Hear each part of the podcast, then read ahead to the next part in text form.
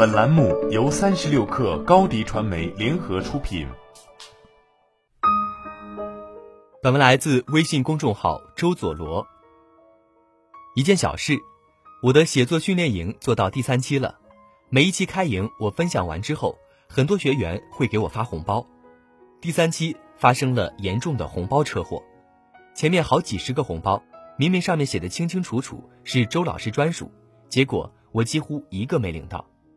当然，我不是因为自己的红包没领到着急了写这个话题，我不缺那点钱，那是一份心意而已。我写这个更不是为了指责那些朋友，我知道很多人都是不小心点的，况且很多也退回来了。作为写作者，我只是借这个小事，想把我认为有价值的、能让人变好的思考分享出来，仅此而已。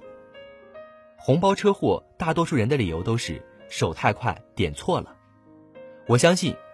我既然知道大家不是故意的，为什么还要说呢？因为我说的就是这个。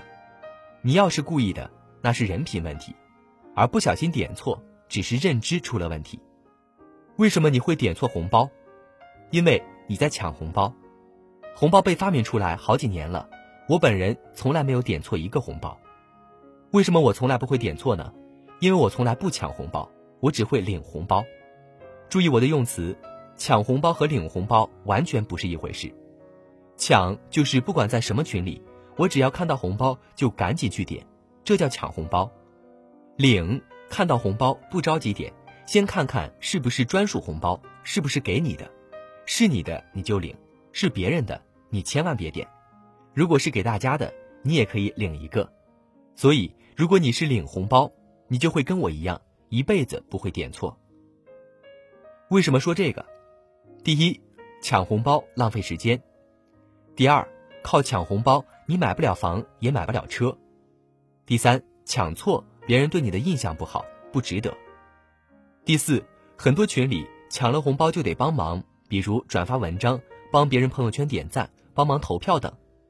如果你抢了然后不帮也不说话，别人对你印象不好；如果你抢了然后帮忙，没必要。因为几毛几块钱转发你不认同的文章，你缺那几毛钱吗？有些人觉得蚊子腿也是肉，很多群里那几分钱的红包也从来不想错过。确实，蚂蚱腿也是肉，但你有那时间，其实可以做更多有价值的事情，创造更多的财富。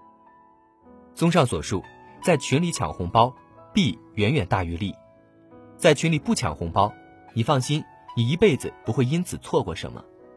所以，千万别在群里抢红包。我在社群里分享这个之后，很多人说学到了，以后再也不在群里点红包了。其实不是，我上面一直在努力的区分抢红包和领红包。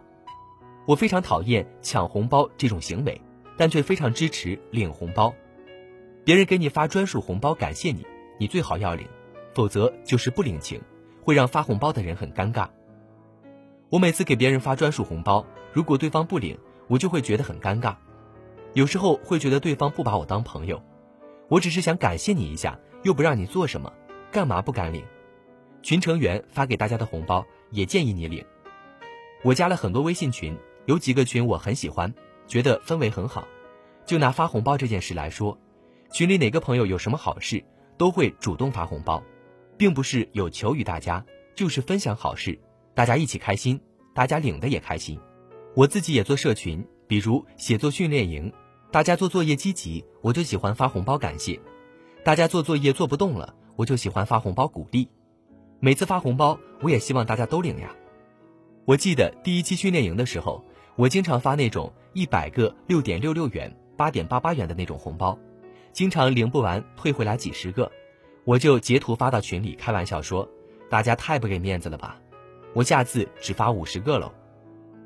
我支持大家领红包，并不是说让大家没事儿就守着群，不要错过红包，不是的。我说这个的本意就是想说，要学会给人面子，要学会礼尚往来。很多人说发红包这种小事不至于上升讨论吧？我觉得事无小事，任何行为背后都是一个人的性格、情商、格局、价值观的体现。如果你想变得更好，就应该从小事做起。如果一件小事你明明可以做得更好，干嘛不呢？好了，本期节目就是这样，下期节目我们不见不散。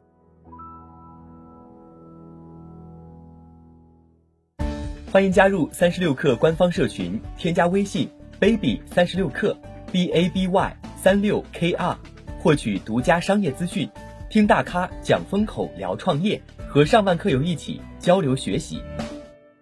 高迪传媒，我们制造影响力。商务合作，请关注新浪微博高迪传媒。